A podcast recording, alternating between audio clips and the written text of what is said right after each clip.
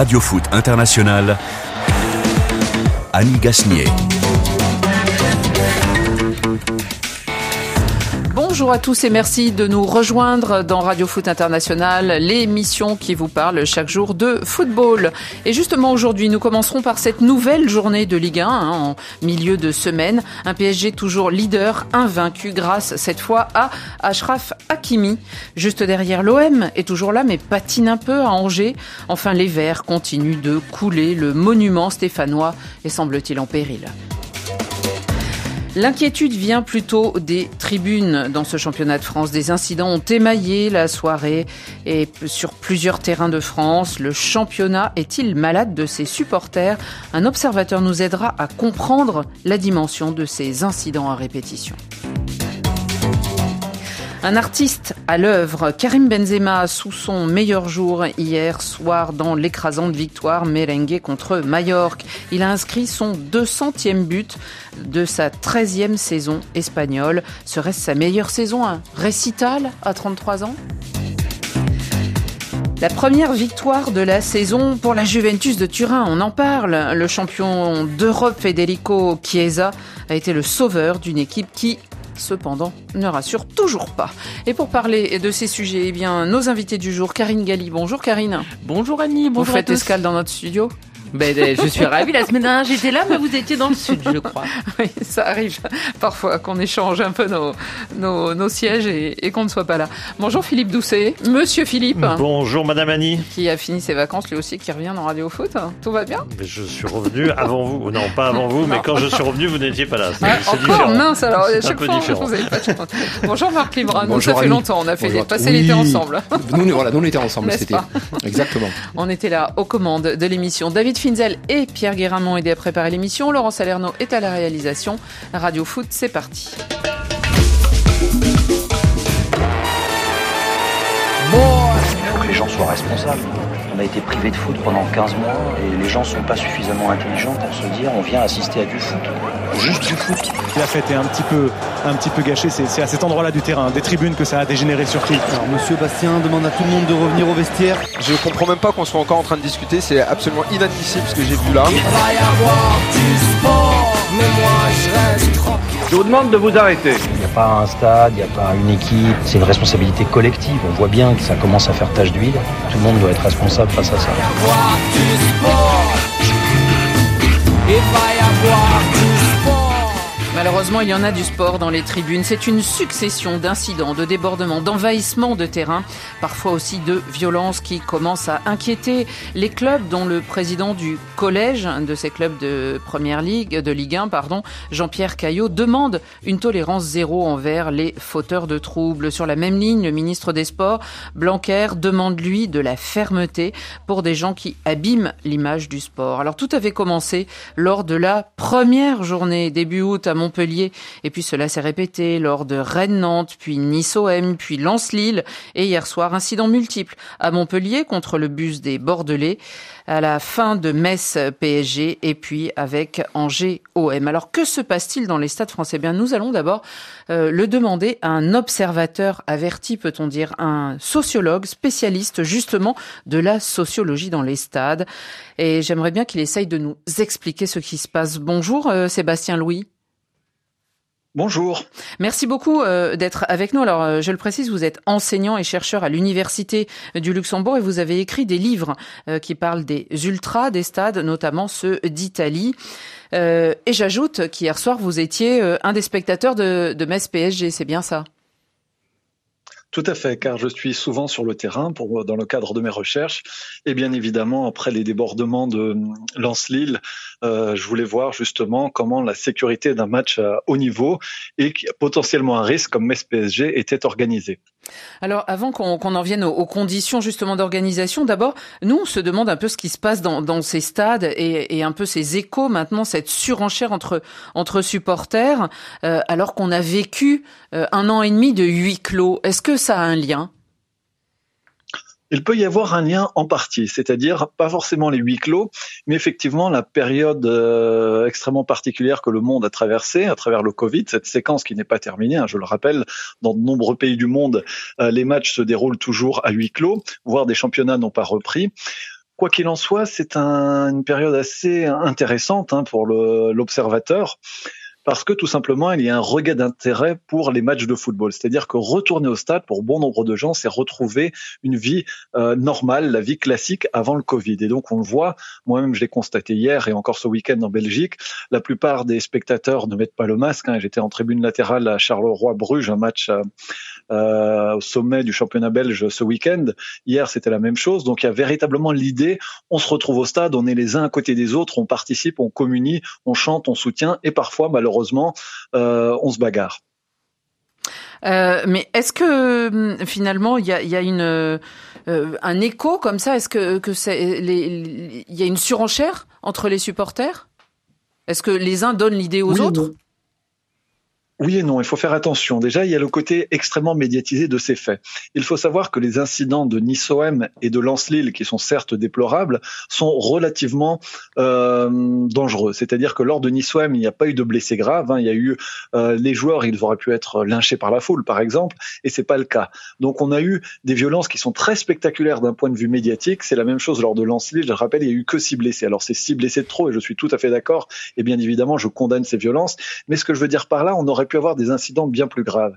Et donc, il faut relativiser ces deux types d'incidents et surtout voir euh, qu'est-ce qui en découle. Lors de Nice-OM, bien évidemment, il y a des failles au niveau de l'organisation. Et c'est pas des incidents entre supporters, mais c'est vraiment par rapport au match en lui-même que les supporters envoyaient de la pelouse. D'ailleurs, on pouvait le remarquer sur les images de la télévision.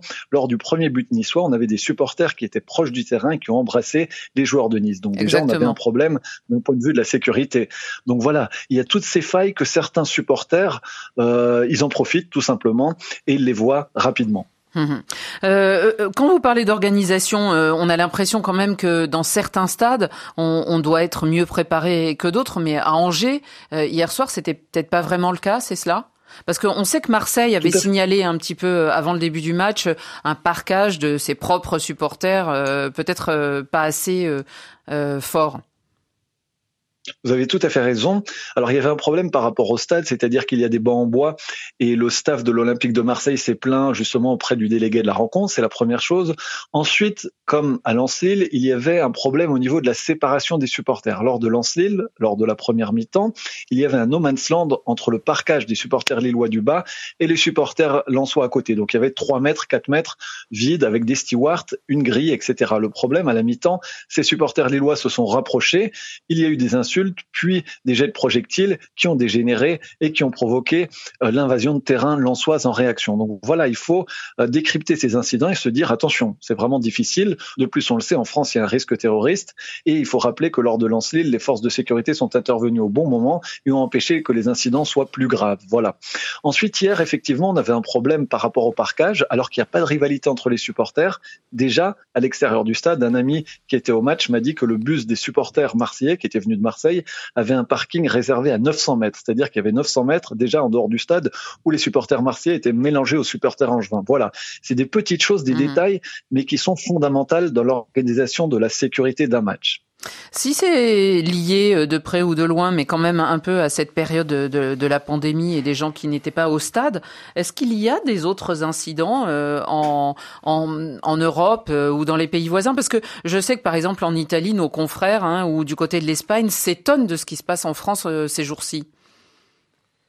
Alors il faut savoir qu'en Italie, malheureusement, c'est la même chose. Hein. Dans toute l'Europe, en fait, je vais prendre l'Europe occidentale, car l'Europe centrale et l'Europe orientale concentrent des véritables problèmes de hooliganisme bien plus dangereux. En France, c'est ça le paradoxe, c'est qu'on est préservé par rapport à d'autres pays. Et je vais vous donner un exemple. Par exemple, peu de gens le savent, mais la Suisse compte un nombre important de supporters violents. Le 26 août, en match de Coupe d'Europe à Marby, FC Bâle, 33 supporters suisses ont été interpellés à la suite d'une bagarre à l'extérieur du stade. C'était le cas également le 24 août lors de PSV Eindhoven Benfica. Là, c'est des supporters de Benfica, de, pardon, d'Eindhoven, donc des supporters hollandais du même club, qui se sont bagarrés entre eux. Et en Italie, euh, ce week-end, malheureusement, il y a eu un blessé grave lors d'affrontements lors d'un match de cinquième division, mhm. sans parler de l'Angleterre. Jeudi dernier, en match de Coupe d'Europe, Leicester City, Napoli, il y a eu des affrontements à l'extérieur du stade entre factions rivales et à l'intérieur du stade entre napolitains et anglais. Donc voilà, ce sont des incidents, on y assiste dans toute l'Europe et comme je dis, il y a, je pense, en partie, ça peut s'expliquer par la période et il y a une sorte aussi de compte à régler pour certains, il faut le dire, il y a des supporters violents, cela existe. En même temps, je vais replacer tout cela dans un contexte historique. C'est-à-dire que la violence, elle a toujours accompagné le football. Mhm. Dans mon dernier livre, j'en parle notamment en Angleterre, le 10 mai 1885, les spectateurs d'Aston Villa Preston attaquent les joueurs visiteurs. Voilà, on parle d'un match il y a 136 ans.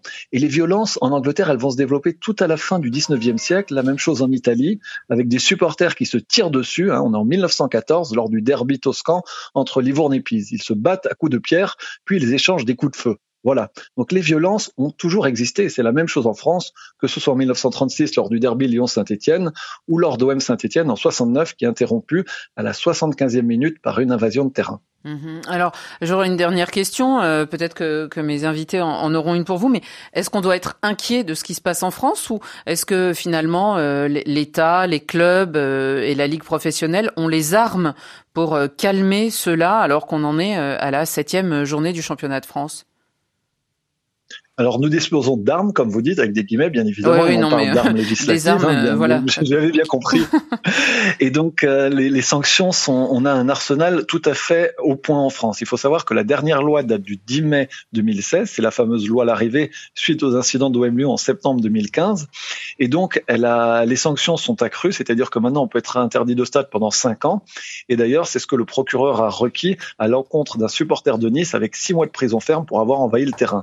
Il faut savoir contrairement aux idées reçues, que les supporters sanctionnés dans le cadre des violences ou des débordements lors des matchs de football le sont d'une manière plus sévère que pour le même cas de figure dans la vie réelle. Donc nous, on a un arsenal très performant et je vais rappeler les paroles de la ministre qui a demandé des sanctions ciblées.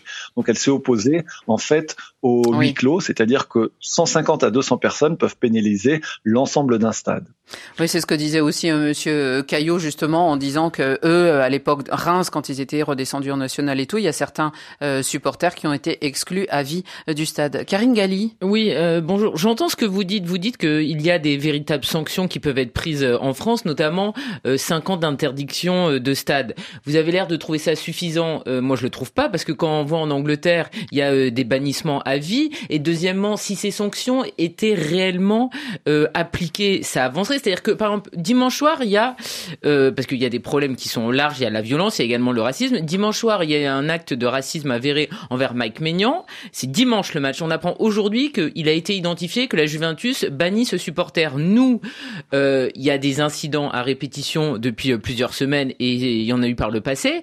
On a l'impression qu'on ne sait jamais en fait qui sont les personnes qui ont été sanctionnées et quelles sont leurs sanctions parce que à chaque fois on est sur des décisions globales, fermetures de, tribunes, tribune, sauf qu'on ne responsabilise pas l'individu. On pénalise un club et l'individu n'est jamais ou quasiment jamais sanctionné. Donc finalement, il s'en fiche parce que c'est pas lui qui est touché, c'est son club qui l'est soi-disant censé aimer, mais au final, on le touche pas directement. à l'étranger, sur le mot supporter. Hein. L'humain, c'est la personne qui est responsable de ses actes avant tout. Alors malheureusement, je crois que vous êtes mal informé. Et comme je l'ai dit, un supporter de Nice, voilà, les, les réquisitions du procureur, le temps judiciaire n'est pas le même que le temps médiatique. Ça, c'est une première chose. Ensuite, en France, Mais la décision de la Juventus, elle a été immédiate.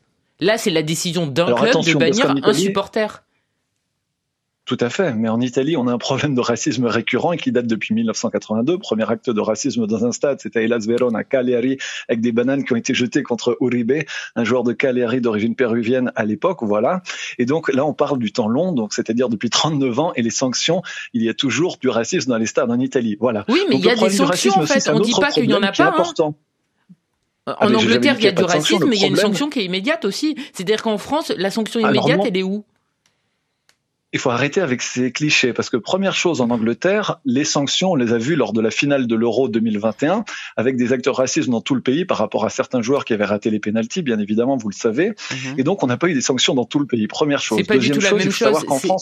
C'est la fédération anglaise. Là, je vous parle des clubs. Les clubs sanctionnent très vite et qu'il y ait des problèmes avec la fédération anglaise et euh, pendant l'Euro, je suis d'accord. Là, je vous parle des clubs. Chelsea, euh, les clubs anglais, lorsque ils euh, appréhendent un supporter qui fait un un acte raciste ou de la violence, très souvent il est banni à vie. Là, je vous parle des clubs parce que là on parle des clubs en l'occurrence en France.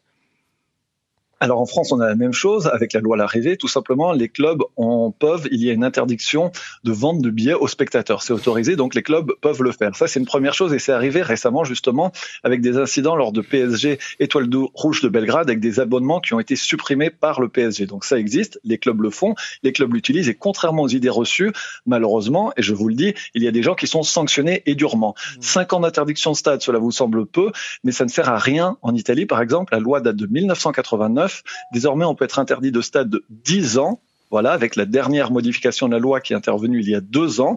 il faut savoir, il y a quand même des violences. La preuve, 26 décembre 2018, Inter Napoli, un supporter meurt lors d'affrontements et dans le stade, il y a de nombreux chants racistes à l'encontre d'un joueur de Naples. Voilà, et c'est des choses qui arrivent quotidiennement. Je peux vous dire, c'est dans toute l'Europe. Donc penser que ça se passe mieux ailleurs, c'est faux. Il y a des difficultés, il ne faut pas les nier. On a un arsenal, on a un arsenal répressif que l'on utilise, et je peux vous dire que cet arsenal, il y a des gens qui vont signer avant le match, pendant le match et après le match au commissariat dans toute la France. Les interdictions de stade se multiplient. On a même les IAS, c'est-à-dire des interdictions administratives de stade qui sont prononcées par un juge sans recours. Voilà. Donc il y a pas mal de choses qui sont utilisées. On a un véritable arsenal et il serait utopique de penser que le stade est un sanctuaire. Bien évidemment, on est dans une société et vous connaissez le débat qui est assez médiocre. Hein, il faut le dire d'un point de vue politique en ce moment en France. Il y a un climat qui est plutôt nauséabond et bien évidemment, il ne faut pas croire que les stades sont des sanctuaires où les gens sont bien éduqués et on ne verra pas les problèmes de la société. Le stade est un miroir déformant de nos sociétés, que ce soit pour la violence, que ce soit pour le racisme ou que ce soit pour autre chose. Et tout ça, on le voit et donc je pense qu'il est utopique d'imaginer un football sans violence. Ce qu'il faut, tout simplement, c'est utiliser notre arsenal, préparer au mieux les matchs pour réduire au maximum les risques de débordement. Et bien évidemment, euh, chaque acte doit être sanctionné, mais individuellement. Et comme je vous dis, le temps médiatique est bien évidemment différent du temps judiciaire. Et croyez-moi, vous pouvez consulter un avocat comme Pierre Barthélémy qui est spécialisé sur la thématique et qui pourra vous montrer que bon nombre de ses clients, d'ailleurs, il fait souvent appel euh, de leur condamnation parce que des gens sont condamnés euh, en bloc. Tout simplement, en France, il faut savoir que le stade sert également de laboratoire de la répression. Ne vous inquiétez pas, mmh. des gens sont interdits, mais il y a bon nombre de gens qui en profitent également, bien évidemment. Hier, lors de Metz PSG, j'étais à côté de spectateurs très tranquilles. Hein. Je n'étais pas du tout des ultras, parce que pour observer les deux camps, justement, je me mets généralement en tribune latérale, et j'ai assisté à des comportements déplorables, hein, notamment à des propos racistes qui ont été tenus à côté de moi. J'ai assisté à des gens qui voulaient se battre parce que tout simplement certains pouvaient pas voir le match, certains étaient debout et d'autres étaient assis, et on parle pas du tout d'ultra. Donc les tensions de la société française se lisent bien évidemment et malheureusement également dans les tribunes de nos stades. Oui, malheureusement. Merci beaucoup euh, Sébastien Louis d'avoir euh, été euh, avec nous pour qu'on essaye de, de comprendre ce qui se passe actuellement actuellement euh, dans les dans les stades et nous verrons effectivement s'il y a euh, des sanctions euh, qui produisent un effet positif. Merci beaucoup. À bientôt. Je vous en prie. Merci. Bonne soirée. À bientôt. Allez, nous on continue et on descend sur le terrain. Un but de la victoire à la 95e minute, juste avant le coup de sifflet final. C'était justement à Metz et le PSG a aligné une septième victoire en sept journées, 21 points sur 21. Le buteur qui a libéré les Parisiens s'appelle Ashraf Hakimi, l'international marocain impressionnant. Et depuis le début de saison, c'est le deuxième meilleur buteur euh, des Parisiens, avec trois buts juste derrière. Kylian Mbappé, cette équipe. Alors euh, peut-être qu'elle manque euh, un peu de, style, de jeu, on, on va voir. Mais quand même, elle a une incroyable ténacité. Et d'ailleurs, ce sont les adversaires qui le, le reconnaissent. Écoutons le défenseur des Messins, Mathieu Hudol. On a juste à rester concentré et je pense qu'on on tenait ce match nul et on fait des, des bêtises, c'est des bêtises tout simplement. On prend un rouge, euh, on se déconcentre dans un match comme ça, à côté des équipes comme ça, il faut rester concentré jusqu'au bout. On a su le faire, on avait concédé très peu et voilà, on se met nous-mêmes dedans. On, on est sorti du match alors qu'il reste trois minutes, c'est des choses euh, à ne pas faire. Philippe Doucet, c'est ténacité contre euh, faute de concentration. Euh, ce, ce, résultat euh, du match, le, le, PSG, on l'avait vu contre Lyon, il y croit jusqu'à la dernière seconde. Oui, non, mais il faut louer évidemment la performance des Parisiens qui ont gagné deux matchs en trois jours à la, dernière seconde. Donc ça, ça évidemment pas le fait du, du hasard. alors que sur dans les deux cas, notamment contre Lyon, bah, rien ne laissait vraiment penser que c'est les Parisiens qui allaient gagner ce match. Euh, le, match ne, l'indiquait pas, en tout cas, il n'y avait pas de tendance. C'est pour ça que je me méfie un petit peu, parce que ces choses-là, ça tourne dans un sens ou dans un autre. Hein. C'est comme les équipes qui gagnent tout le temps à 0 Il y a toujours un moment où ça bascule et tout d'un coup, c'est 0-1. Là, là, ce qui est clair quand même dans ce match-là, entre le premier et le 19e, faut quand même le rappeler, donc avant de faire des comparaisons et, et de voler au score de la victoire, il faut noter que c'était pas une très grosse performance du PSG, c'était même plutôt moyen et que ça veut dire que c'est une équipe qui, au 22 septembre, n'est pas encore vraiment prête, mais que tout en n'étant pas prête, elle gagne 7 matchs sur 7. Pas brillamment, c'est souvent un but d'écart, hein, à part, euh, je crois qu'ils avaient fait exploser Clermont, mais en dehors de Clermont, euh, c'est chaque fois un but d'écart, peut-être deux maximum, mais c'est pas, c'est pas, c'est pas des énormes victoires, c'est pas spectaculaire. Mhm. Et d'ailleurs, Bruges est venu rappeler que de temps en temps, il mhm. fallait se battre un peu pour avoir des résultats. Mais, mais malgré tout, dans des circonstances où les équipes sont pas prêtes du tout, euh, les joueurs sont dans, dans, des états de forme complètement inégaux. on fait des, des rentrées mhm. euh, complètement espacées et autres. Bah, ils arrivent à gagner les matchs. Ça, ça démontre, oui, ça démontre malgré tout quelque chose, même si d'un point de vue foot, on reste forcément sur sa fin. Hein. Karine, on, reste un peu sur sa fin, mais le, PSG finalement euh, s'en sort bien. Ah oui, oui, euh, effectivement, on est déçu du contenu et en termes de résultats, c'est parfait parce que c'est du 7 sur 7. Mais ce qui est quand même très euh, surprenant, c'est qu'effectivement, euh, les formes sont disparates, le PSG n'est pas prêt, mais il y a des grandes Europes qui sont déjà prêts en fait. C'est ça qui est quand même dingue, c'est-à-dire que les internationaux, il y en a pas qu'au PSG bien évidemment, des joueurs qui reviennent à des dates différentes, il y en a pas qu'au PSG. Quand on voit ce que le Bayern Munich peut faire déjà collectivement, alors dans la lignée évidemment des saisons précédentes, mais on a l'impression que tous les joueurs sont frais, sont alertes, sont, sont disponibles Mhm. Que ça soit Manchester euh, City, c'est pareil, que ça soit Chelsea.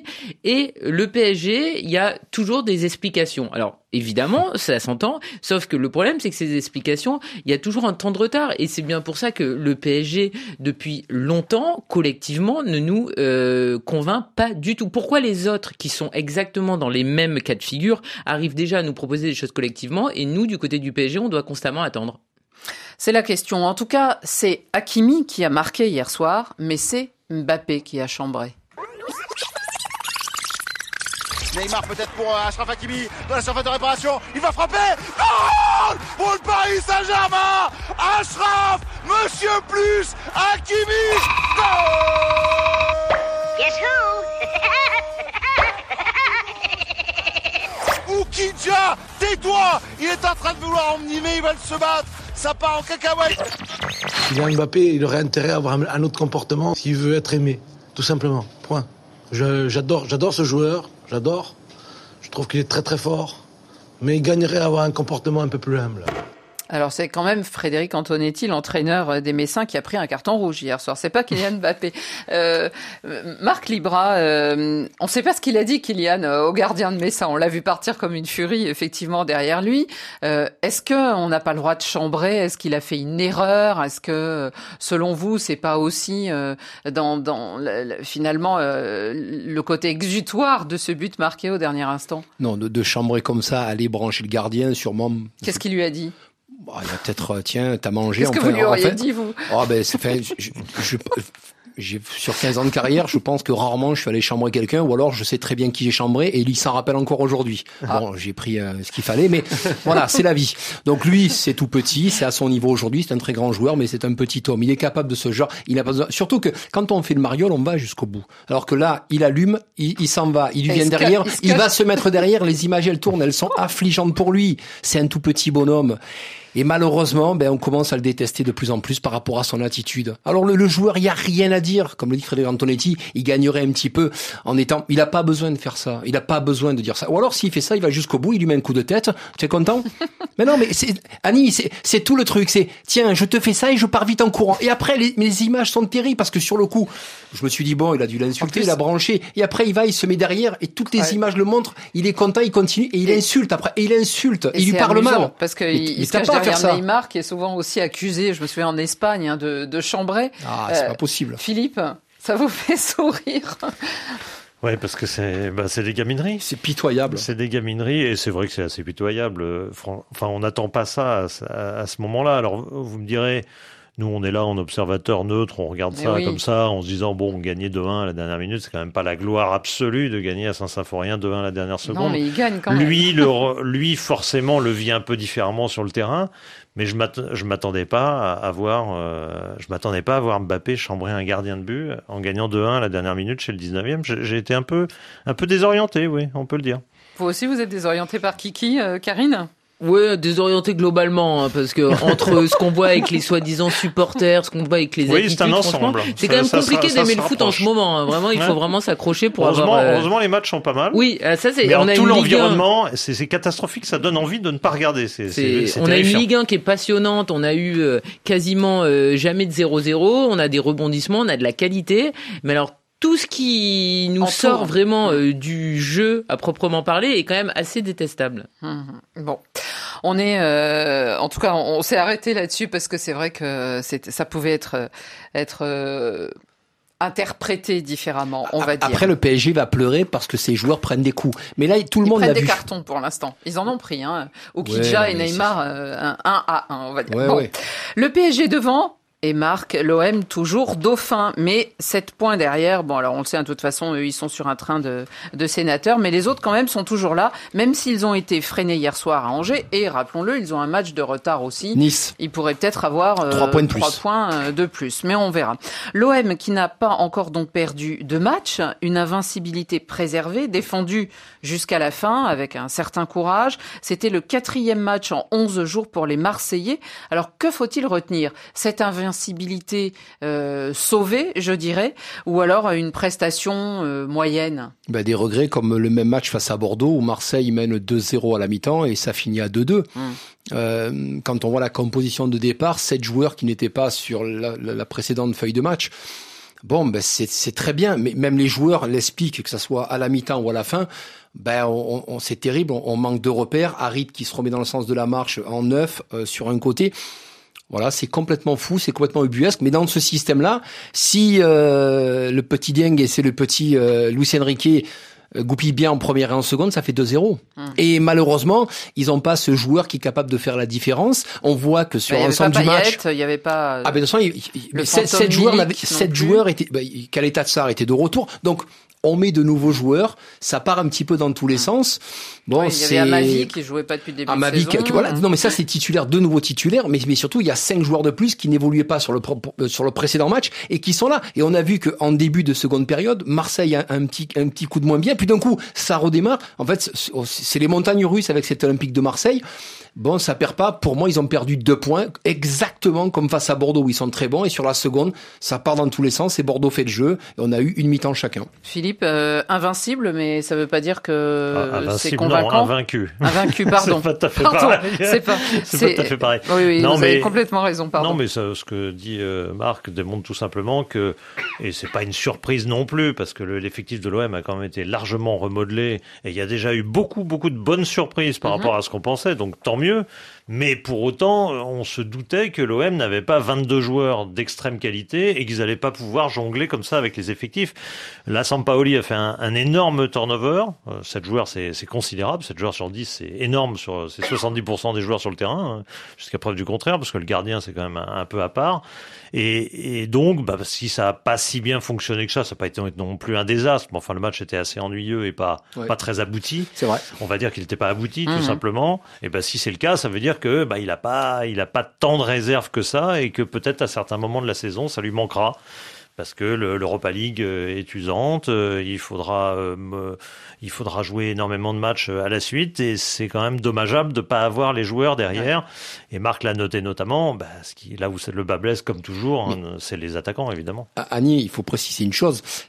Je l'avais déjà dit, chaque année presque, enfin de plus en plus on se répète, mais euh, un joueur de foot se prépare pendant 6 à 7 semaines. D'accord? Il se prépare pour être compétiteur tous les trois jours.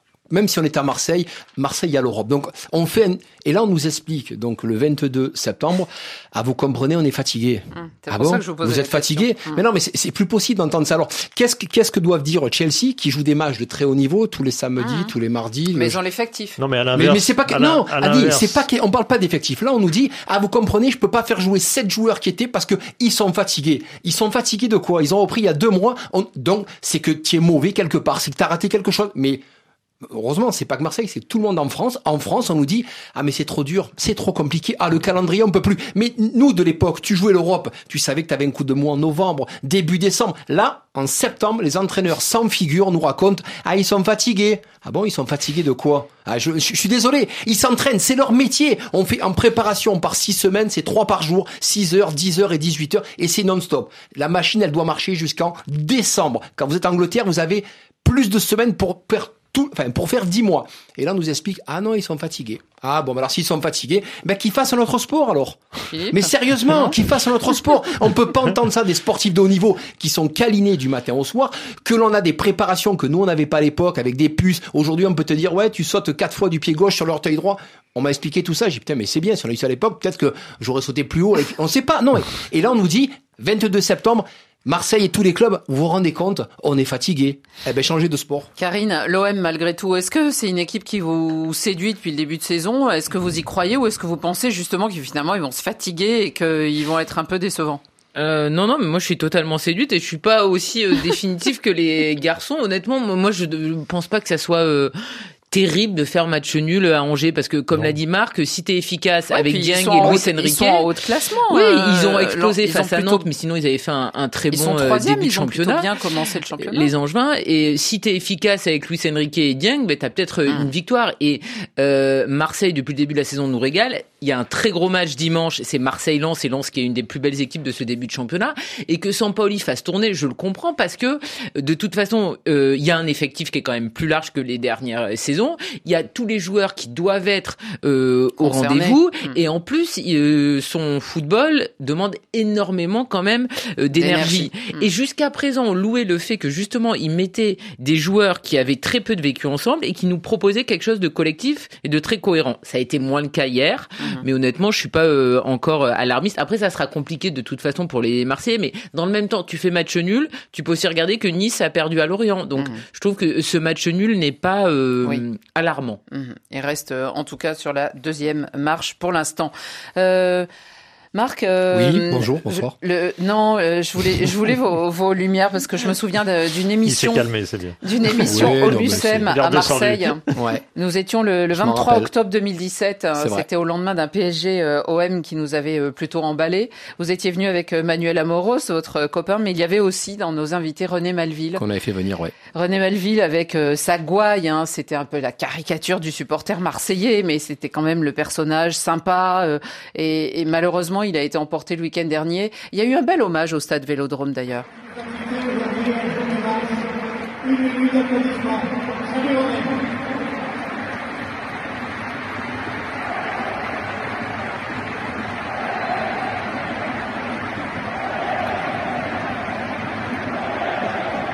René, René scande le, public. C'est vrai que c'était euh, un personnage euh, du côté de, de la Canebière. C'est le supporter que tout le monde euh, connaissait, reconnaissait depuis. alors après, il y a eu la, la partie René médiatique Mmh. Mais moi, je l'ai connu avant toute cette médiatisation. C'est-à-dire quand je suis arrivé en 88, euh, tu avais, tu jouais en troisième division à l'époque. Parce qu'avant, tu avais première, deuxième et troisième.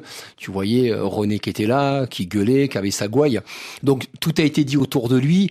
Euh, et moi, je vais juste une anecdote. Je fais ma, ma première télé en tant que retraité du football en 2005 sur la chaîne Marseille.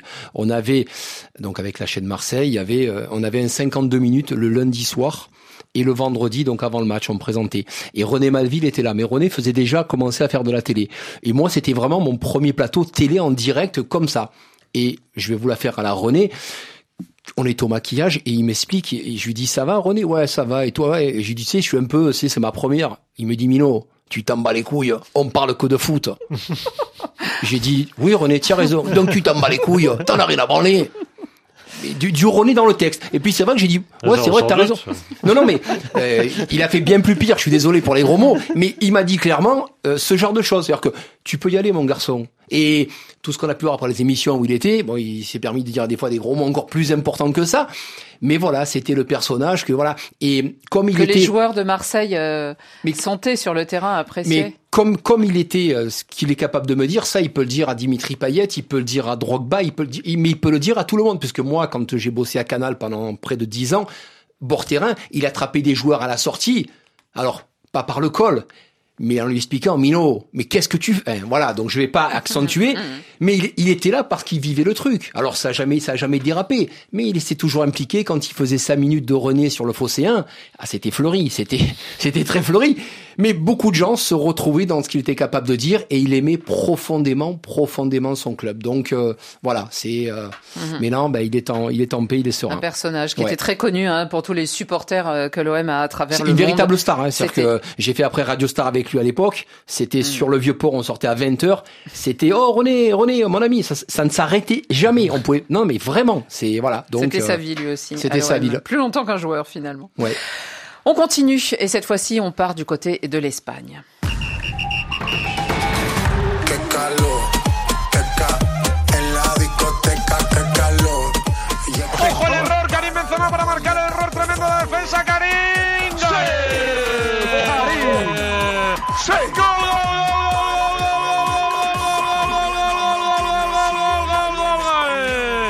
Karim Benzema que la para de Coronilla remata Karim. Karim Benzema marque un doublé dans ce match et une nouvelle régalade de Karim Benzema. Et 200 pour KB9. Tout roule cette année 2021 pour Karim Benzema, l'ancien lyonnais rappelé en équipe de France qui continue sa si belle carrière à la Casablanca. Il a inscrit hier donc un doublé euh, parmi les six buts qu'a marqué le Real contre Mallorca. Il a aussi fait une passe décisive à Asensio. Sa 13e saison sous le maillot du Real. Il a 33 ans hein, et il vient de rentrer donc dans le cercle des 10 joueurs qui ont marqué 200 buts en Liga quand on sait que Cristiano Ronaldo en a marqué 430. Donc ça veut dire que il n'y a pas beaucoup, il y en a neuf autres euh, avec Karim Benzema.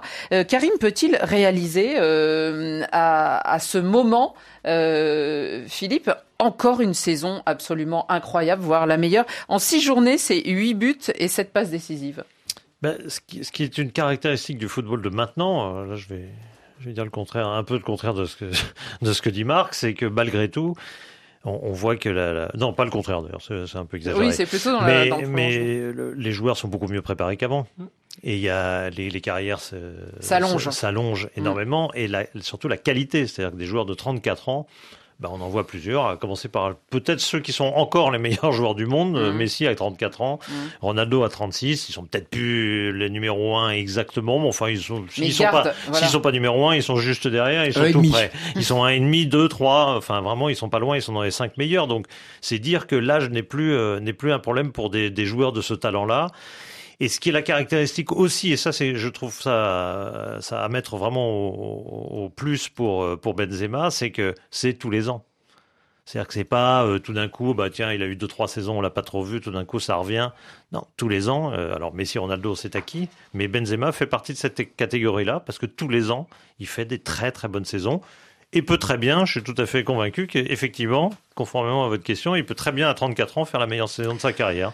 Elle sera juste au-dessus des autres parce que c'est déjà celle de l'année dernière était pas mal, celle de l'année d'avant était meilleure encore. Enfin bon, voilà, c'est- c'est tous les ans. Karine, les, les confrères espagnols euh, demandent euh, déjà, ou à cette période, hein, c'est le bon de le demander en ce moment, mais un ballon d'or pour, euh, pour Karim Benzema. Alors on sait qu'il faut avoir gagné euh, d'autres grands titres, euh, plutôt au moins continentaux pour, pour le mériter, mais en tout cas, euh, est-ce que on, on le voit plus qu'avant, Karim Benzema? Et je pense évidemment à l'époque où il était euh, avec Cristiano Ronaldo, mais où l'autre, avec euh, cette euh, manière qu'il a d'être, euh, volait la lumière. Non, mais c'est sûr qu'on le voit beaucoup plus parce qu'avant c'était le Real de Ronaldo, c'était le Barça de Messi et après il y avait d'autres joueurs qui évoluaient en Liga. Aujourd'hui, le premier joueur que tu cites qui évolue en Liga, c'est peut-être Karim Benzema. Alors tu peux dire aussi Luis Suarez, mais en tout cas il est dans le top 3 parce que il y a aussi un manque de stars en, en Liga avec le départ Mhm. euh, de Ronaldo et de Messi et parce qu'il a pris vraiment la suite.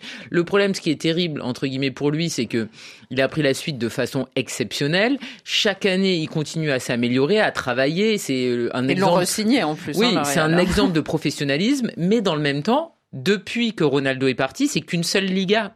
Et pour le Real Madrid, c'est pas suffisant. Donc c'est-à-dire que lui est au rendez-vous, lui euh, répond aux attentes du Real Madrid, mais ses coéquipiers non, et il peut pas faire tout Mhm. tout seul. Et un une certain- Liga depuis que Ronaldo est parti, c'est trop peu pour le Real Madrid. Alors il y a une demi-finale de Ligue des Champions dernier, mais enfin le Real Madrid, ils sont potentiellement programmés pour gagner euh, tout euh, chaque année. Donc c'est ça qui est dur pour lui. Enfin, ce qui est un petit peu injuste pour lui, c'est que lui, il a rien à se reprocher, mais le Real Madrid n'arrive pas à, à avoir les objectifs fixés en début de saison.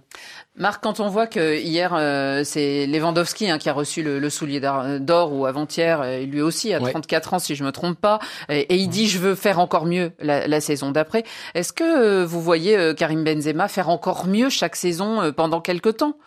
Bah, de toute dans, façon, dans, ce, dans cette chose de longévité, comme le disait Non, mais Philippe? tant que physiquement il pourra répondre au présent, il le fera.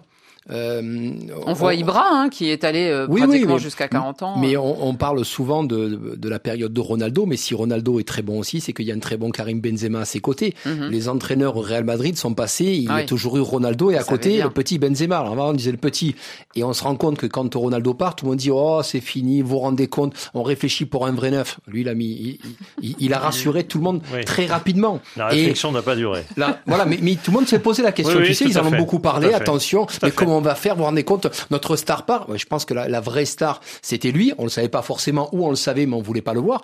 En tout cas, aujourd'hui, si physiquement, euh, en, plus, quand on le voit jouer, on voit que c'est très propre, c'est nickel. c'est- Enfin, c'est beau à voir jouer. Et puis, il y a jamais de débordement, jamais. euh, il peut se faire aussi tacler ou quoi. Voilà, c'est toujours nickel. Donc ça, c'est la marque aussi. Et comme dit Karine, c'est dommage que quand euh, il y a un fin de cycle sur certains joueurs, grands joueurs de Madrid, il, il- il les conserve ces joueurs-là, ça n'a pas suivi. Parce qu'autrement, Mhm. je pense que le Real au- aurait pu faire d'autres choses plus Oui. intéressantes. Et ceux qui sont arrivés n'ont pas vraiment euh, Toujours suivi pas. non plus. Voilà, le Real et l'Atlético en tête, mais on joue encore en Espagne, donc euh, on verra pour la suite. On- je vous propose maintenant un petit tour, c'est par l'Italie.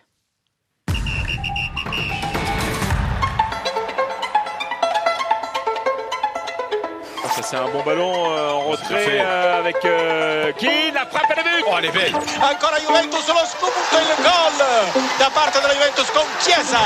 De un but. Il vient donner l'avantage à la Juve sur un coup de pied arrêté. Première victoire de la saison pour les Juventini.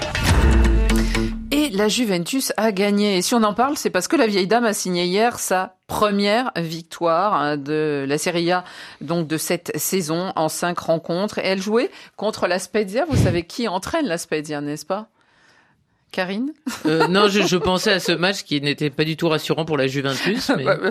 On va y venir, on va y venir. Mais la Spezia entraînée par euh, Thiago Motta, l'ancien euh, parisien qui est. J'espère euh, sur qu'il banc. réussira plus qu'au Genoa. Je Parce qu'au. Genoa, ça a été compliqué pour lui, malheureusement. Oui, oui, mais là aussi, ça risque de l'être parce que c'est des équipes qui arrivent, donc qui sont pas des grosses équipes, mais euh, il se fait les dents peut-être. En tout cas, euh, la, la Juve se retrouve donc, eh bien, un tout petit peu plus haut qu'elle ne l'était avant ce match, 13e à 8 points toujours de, des premiers, à savoir l'Inter et le Milan qui ont repris la tête à Napoli. Mais moi, je voulais qu'on parle de Federico Chiesa. Ses stats hier pendant le match. Il n'a joué que 84 minutes. 95% de passes réussies, 11 duels gagnés, 8 occasions de but créées, 8 ballons récupérés, 6 tacles et un but, le but en plus de l'égalisation. Et pourtant, on a l'impression que Max Allegri ne l'aime pas beaucoup, euh, Marc. Est-ce que euh, il a déclaré hein, avant le match, il doit grandir et prendre conscience de ce qu'il peut faire car nous sommes à la Juve.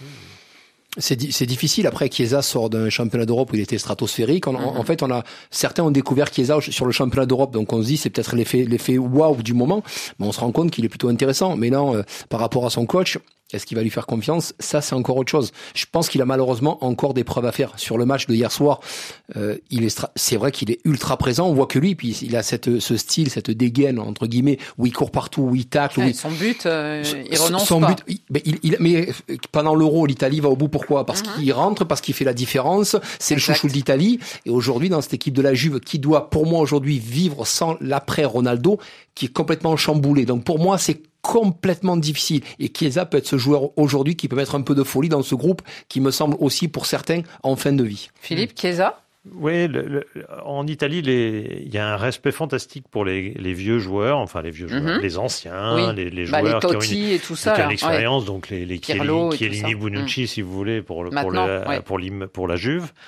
Et c'est toujours dit. Alors la contrepartie de ça, c'est que c'est toujours difficile pour les jeunes de prouver. Et toujours, quand un jeune arrive, commence à faire une bonne saison, dit oui, d'accord, mais attendons de voir, etc. Autant en France, alors là, dès qu'il y a un jeune Ah ça y est, c'est il a, c'est il a- il en joué matchs. quatre Mm. matchs. Il a joué quatre matchs. On- on- il ressemble à Zidane, hein, non? Il n'y a pas un truc de. Zidane?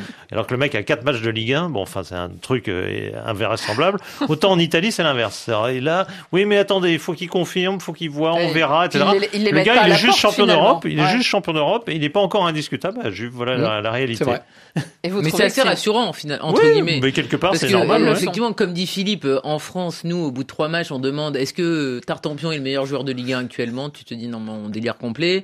Euh, le mec vient en équipe de France. ouais. Le mec arrive en équipe de France. fait, Après, il parfois. disparaît parce qu'il digère pas. Et en Italie, on est plus dans euh, Ouais. il faut franchir des étapes, il faut être adoubé par euh, les tauliers des vestiaires parce qu'il y a toujours des tauliers dans le On vestiaire. se alors souvient que- de ces tauliers qui restent très Ouais. longtemps. hein. Alors que nous, en France, bah, des tauliers de vestiaire, il y en a quasiment plus, euh, ou très peu. Et donc, il y a- il y, a encore euh, un modèle un peu à, à l'ancienne. Et, et c'est bien, parce que voilà, euh, Chiesa, euh, de toute façon, le Juventus en aura besoin, et Allegri aussi, parce que franchement, son équipe, elle fait quand même peine à voir. Donc, euh, Chiesa, il, il aura du temps de jeu, mais ça sert à rien de s'enflammer euh, quand tu es entraîneur euh, de la Juventus sur Chiesa. En Mhm. fait, c'est c'est bénéfique pour personne, ni pour le joueur, ni euh, pour ton équipe. Et vous n'êtes pas rassuré par la Juve que vous avez vue Ah hier vraiment soir. pas. Non non, notamment par le milieu de terrain. Mais je veux dire c'est que Ils ils ont gagné 3-2 3-2, hein. Mm. face à Spezia. On se dit ah ça y est ils gagnent. C'est dire à quel point Duel de- duel de c'est- dernier, de relégable, avant le match. C'est dire à quel point c'est c'est profond. Le, le, le mal existait aussi avec Ronaldo, mais Ronaldo cachait euh, parfois euh, des, des des manques terribles. Mais euh, il- cette équipe est, est malade. En fait cette équipe doit être euh, renouvelée. Elle l'est pas. Et puis t'as des joueurs comme Delirte qui sont méconnaissables depuis qu'ils sont arrivés. Donc euh, Mm. euh, les pauvres ils sont dans un cycle vraiment euh, difficile. Philippe, est-ce que euh, Allegri est en en revenant après quelques temps, il l'a dit à un moment, il a dit mais j'ai pas du tout la même équipe qu'avant. Est-ce que c'est c'est- il- Mais on espère qu'il le savait quand savait même, avant hein, de reprendre même. le club. Oui, Bah mais oui. il l'a dit à la presse. C'est ce que je voulais préciser. Ah ouais, mais, mais surtout, non, non, mais Il parce ouvre que le parachute, alors. euh, on a ceux qui l'ont ramené, on se dit ah bah tiens, Max Allegri il est parti en pleine gloire avec X titres, et là euh, on a l'impression qu'il a du mal. Oui, mais euh, bien sûr qu'il a du mal parce que l'équipe est Pas lui, du, l'équipe est pas du tout la même, elle est pas du même niveau, euh, elle a pas du tout les, les, les mêmes gages, c'est une- c'est une c'est une évidence, mais euh, voilà, la situation économique du club est très difficile. Ils sont quand même débarrassés de Ronaldo. Il faut quand même être en mauvaise santé. Comme Messi, euh, comme le Barça s'est débarrassé de Messi. C'est quand même, faut être quand même être en sacrée mauvaise santé pour se dire bon, bah Ronaldo, on va faire 100. hein. on prend, on économise son salaire. Rien qu'économiser le transfert, ça n'a aucune importance. C'est le salaire qu'on économise.